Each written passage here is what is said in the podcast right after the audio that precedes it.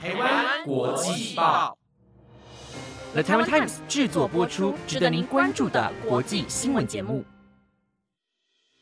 欢迎收听台湾国际报，我是敏珍，马上带您关心今天五月十号的国际新闻节目。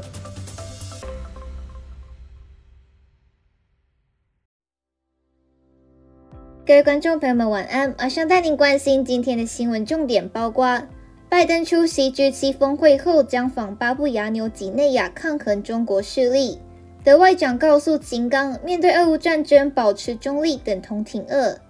非美军事合作升级，空军雷霆对抗演习三十三年后再登场。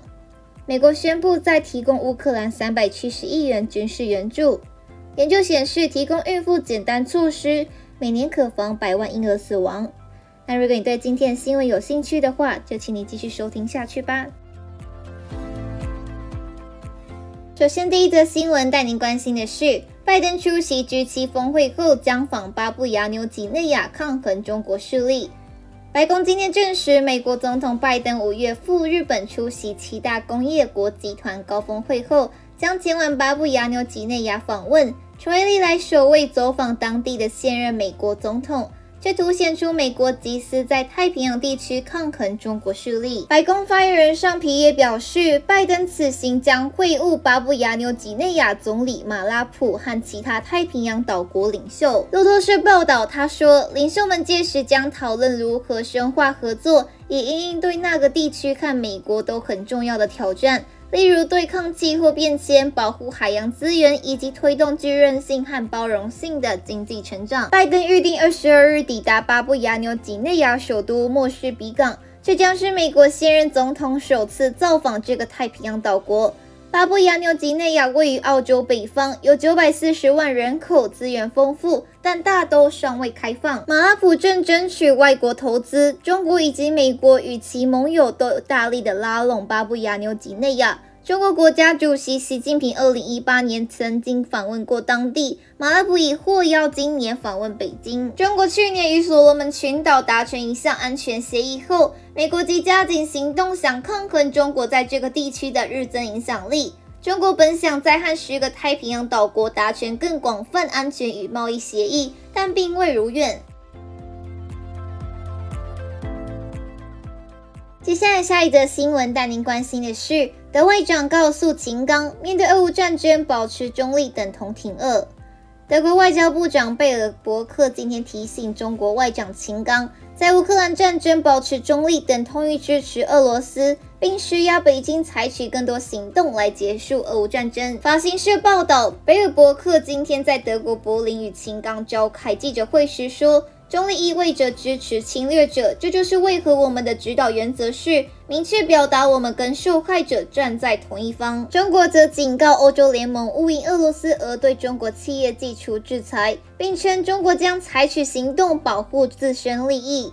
欧盟内部正在讨论可能对八家中企设限。秦刚提及此事时说：“若面临惩罚性行动，中国也会采取必要的回应，以坚定地维护中国企业的合法利益。”欧盟各国代表明天将召开会议，开始讨论针对俄罗斯入侵乌克兰的第十一轮制裁。根据法新社检视过的制裁方案文件，欧盟行政部门建议暂停出口敏感技术给八家中企。因为他们涉嫌把这类技术转卖给俄罗斯，欧盟希望严格阻止可用于战场的敏感技术透过第三国转口至俄罗斯，例如晶片。接下来，下一则新闻带您关心的是，非美军事合作升级，空军雷霆对抗演习三十三年后再登场。菲律宾和美国军事合作持续升级。两国年度肩并肩大型军演四月底刚落幕，紧接着非美空军雷霆对抗演习又在五月初登场，为时隔三十三年后首度重回菲律宾举行。非美四月底刚结束肩并肩联合军演，今年军演是历来规模最大、最复杂的肩并肩演习，共一万七千多名菲律宾、美国和澳洲军人参与。紧接着，雷霆对抗第一阶段演习，五月一日在马尼拉西北方的克拉克空军基地和巴塞。空军基地展开，将进行到十二日。菲律宾空军今天开放媒体采访这项经验，由菲国空军的 FAG 五十战机和美军的 F 十六战机进行联合演习。菲律宾空军发言人卡斯蒂约说，雷霆对抗演习于一九七六年首度在克拉克空军基地举行，最后一次于一九九零年登场。但美国空军于一九九一年撤离克拉克库，这项演习移师到阿拉斯加，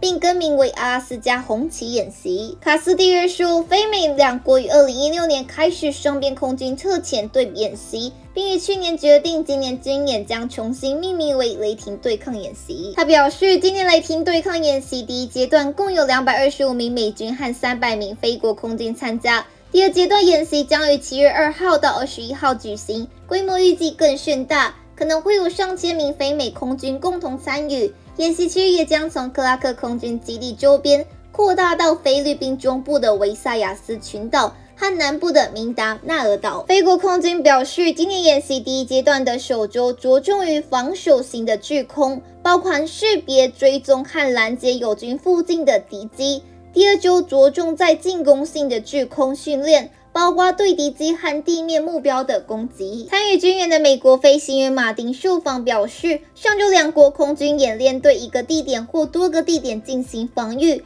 本周则将演练如何攻击敌方海军舰艇以及基础设施点。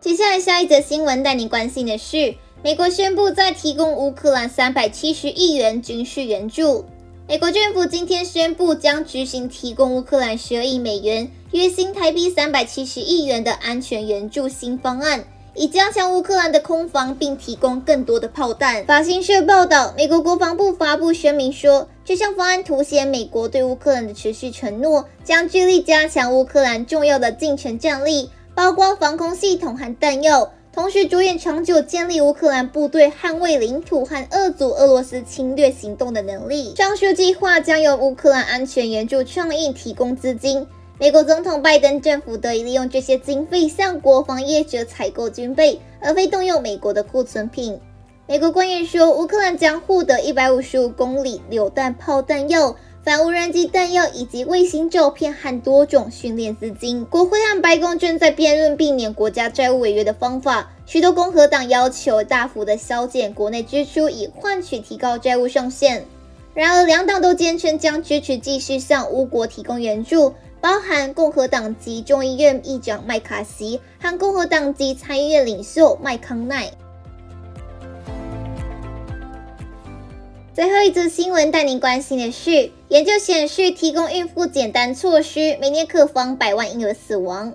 今天发布的研究报告显示，在开发中国家，只要为孕妇提供简单便宜的医疗保健措施。例如，提供阿司匹林，每年就能预防一百多万名胎儿死产或者是新生儿早夭。法新社报道，发表报告的国际研究人员也估算出，全球新生儿也有四分之一面临早产或者是出生时体重不足。研究人员表示，这类的问题改善几乎没有进展。研究团队呼吁，在八十一个中低收入国家，政府和各类组织应该要增加对当地孕妇和婴儿的在孕期和分娩期间的照护。根据刊载在英国医学期刊《刺格针》的一系列论文。若在这些国家采取八项或医学证明且易于实施的措施，可预防五十六万五千多例死胎。这些措施包括提供孕妇为营养素、蛋白质或者是能量补给品，提供低剂量的阿司匹林或者是黄体素受体。提供关于吸烟害处的教育，以及提供疟疾、梅毒和泌尿道感染的治疗。研究还发现，若能提供孕妇类固醇，并让医生在接生时不立即剪断婴儿脐带，则可以预防四十七万五千多名新生儿死亡。研究人员表示，落实这些改变预计要花费十一亿美元，约新台币三百三十八亿元。